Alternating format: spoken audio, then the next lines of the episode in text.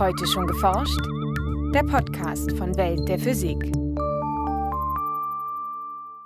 Die weltweit erzeugten und ausgetauschten Daten wachsen und wachsen. Für 2020 erwarten Analysten eine Datenmenge von mehr als 59 Milliarden Terabyte. Und man geht davon aus, dass diese Zahl bis 2024 jährlich um durchschnittlich 26 Prozent steigen wird. Die Glasfasertechnologie, die Datenkommunikation ist ein ganz wesentlicher Treiber für unsere moderne Welt. Äh, ohne die würde es weder das Internet geben, ohne die würde es auch nicht Möglichkeiten geben, zu streamen oder andere Daten in größeren Mengen auszutauschen. So Andreas Tünnermann, der sowohl an der Universität Jena als auch am Fraunhofer Institut für angewandte Optik und Feinmechanik forscht wie sich Daten mit Hilfe von Licht in Glasfaserkabeln übertragen lassen und welche technischen Herausforderungen damit verbunden sind, erläutert der Physiker in dieser Folge. Bereits in der Antike setzte man Licht ein, um Nachrichten zu übermitteln, in Form von Rauch- und Feuerzeichen. Vor allem im 18. und 19. Jahrhundert entwickelte man die optische Telegrafie dann entscheidend weiter mit schwenkbaren Signalarmen, angebracht an einem hohen Mast, ließen sich je nach Position unterschiedliche Buchstaben kodieren. Und was man damals äh, tatsächlich realisierte, waren Aussichtspunkte, Aussichtstürme, die in Abstand von äh, einigen äh, Kilometern, zehn Kilometern Entfernung standen und wo man mit einer Art Christbaum dann versucht hat, Daten zu übertragen. Ein Telegrafennetz aus vielen solchen Stationen machte es möglich, innerhalb von Minuten eine Botschaft zwischen verschiedenen Städten auszutauschen. Nur wenige Jahrzehnte später setzte sich allerdings die kabelgebundene Telegrafie durch. Hier übertrug man Signale mit Hilfe von elektrischem Strom in Kabeln. Anfang des 20. Jahrhunderts folgte dann die Telegrafie per Radiowellen. Diese beiden Arten der Telegrafie legten den Grundstein für die moderne Datenübertragung alle modernen Datenverarbeitungssysteme basieren eigentlich darauf, äh, dass man versucht, auf eine äh, elektromagnetische Strahlung, die sich im Raum ausbreitet, eine Information aufzutragen und diese äh, Information dann über ein geeignetes Sensorsystem dann zu demodulieren und damit die Information dann vom Sender zum Empfänger zu übertragen erklärt Andreas Tünnermann, Professor für angewandte Physik an der Universität Jena und Leiter des Fraunhofer Instituts für angewandte Optik und Feinmechanik. Modulation heißt im einfachsten Fall, dass man eine elektromagnetische Welle hat und man schaltet diese elektromagnetische Welle ein und aus und überträgt damit äh, im einfachsten Fall eine äh, Information, eine 0 und eine 1 zum Beispiel, je nachdem, äh, welches Signal äh, ankommt. Je schneller man das Signal an und ausschaltet, desto schneller lassen sich Informationen übertragen. Selbst bei privaten Internetanschlüssen sind heutzutage in vielen Orten Datenraten von 100 Megabit pro Sekunde schon üblich. Das bedeutet, technisch stark vereinfacht, dass die zur Übertragung verwendeten elektromagnetischen Wellen mindestens 100 Millionen Mal pro Sekunde an- und ausgeschaltet werden müssen. Dieser Takt lässt sich allerdings nicht beliebig erhöhen. Es gibt einen fundamentalen Limit in der Datenübertragungsrate und der ist bestimmt durch die Frequenz der Trägerwelle. Denn die Frequenz legt fest, wie schnell sich Wellenberge und Wellentäler bei einer Welle abwechseln. Und je schneller dieser Wechsel passiert, desto mehr Informationen lassen sich pro Sekunde übertragen. Wenn wir uns zum Beispiel jetzt anschauen, den Bereich der, der Mikrowellen oder der Radiowellen, äh, dann haben wir hier Wellenlängen, die im Bereich liegen äh, von äh, Millimetern bis zu wenigen Mikrometern. Und die Frequenzen, über die wir hier reden, liegen zum Beispiel im Bereich von einigen 10 hoch 10 bis 10 äh, hoch 12 Hertz. Also bei einigen Milliarden elektromagnetischen Schwingungen pro Sekunde. Somit ist die Datenrate auf einige Gigabit pro Sekunde beschränkt. Zwar viel, doch nicht genug für die großen Datenleitungen des weltweiten Datennetzes. Im sichtbaren Spektralbereich liegen die Frequenzen im Bereich von 10 hoch 14 bis 10 hoch 15 Hertz. Und das heißt, wenn es mir gelingt, äh, eine Information auf einen optischen Kanal zu übertragen, dann äh, kann ich die Datenraten signifikant äh, steigern. Denn während man ein Radiosignal nur einige Milliarden Mal pro Sekunde an- und ausschalten kann, geht das mit einem Lichtsignal prinzipiell bis zu einer Billiarde Mal. In vielen Internetleitungen wird das Signal meist dennoch per Radiosignal übertragen, über ein Kupferkabel. Dieser Übertragungsweg hat allerdings einen weiteren entscheidenden Nachteil. Gigabit-Signale verlieren in Kupferkabeln auf einer Strecke von nur einem Meter bereits 90 Prozent ihrer Energie.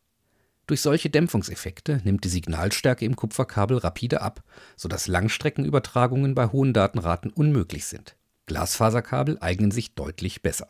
Wenn man heutzutage die besten Glasfasern, die verfügbar sind, verwendet, dann haben die Dämpfungsverluste von 0,2 dB pro Kilometer. Das heißt, man verliert ungefähr einen Faktor 10 am Signal bei einer Ausbreitungslänge um 50 Kilometer. Während Kupferkabel auf einem Meter 90 Prozent der Signalenergie bei hohen Datenraten verlieren, tritt der gleiche Signalverlust in Glasfaserkabeln erst nach 50 Kilometern ein. Mithilfe von Glasfaserkabeln lassen sich innerhalb einer Region also Signale mit höchster Datenrate übertragen. Doch für eine interkontinentale Reichweite, also etwa von Europa durch den Atlantik nach Nordamerika, ist auch der Verlust von 90 Prozent der Signalstärke über eine Distanz von 50 Kilometern noch zu groß. Und deshalb äh, verwendet man äh, sogenannte optische Verstärker. Und diese optischen Verstärker befinden sich tatsächlich auch entlang der Seekabel äh, im Atlantik. Diese Geräte nutzen den gleichen Effekt aus, der für die hohe Lichtintensität von Lasern verantwortlich ist. Man schickt das zu verstärkende Lichtsignal auf Atome, denen man vorher zusätzliche Energie zugeführt hat.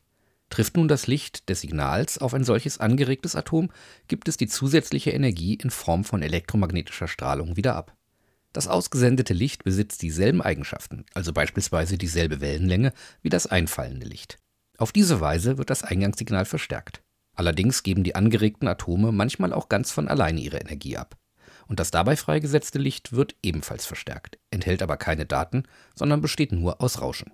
Man hat aber das Problem, wenn man das zu oft macht, dass das aufgeprägte Signal tatsächlich im Rauschen verschwindet. Das Signal-zu-Rausch-Verhältnis äh, wird schlechter. Und deshalb äh, gibt es auch äh, Verstärker, die der Regenerierung des Signals dienen. Das heißt, es ist dann äh, an bestimmten Stellen so äh, realisiert, dass ein Signal, was ankommt, zunächst über einen Sensor gewandelt wird in ein elektrisches Signal dieses wird dann äh, aufbereitet, um das Signal-zu-Rausch-Verhältnis äh, zu verbessern.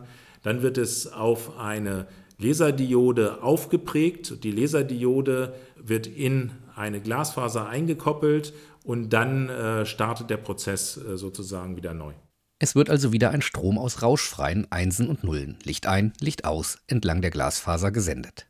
Und auf der anderen Seite ist ein schneller Detektor, der in der Lage ist, die Informationen zu demodulieren, der also die Nullen und Einsen, Signal und kein Signal aufnimmt und darauf dann basierend einen Datenstrom rekonstruiert.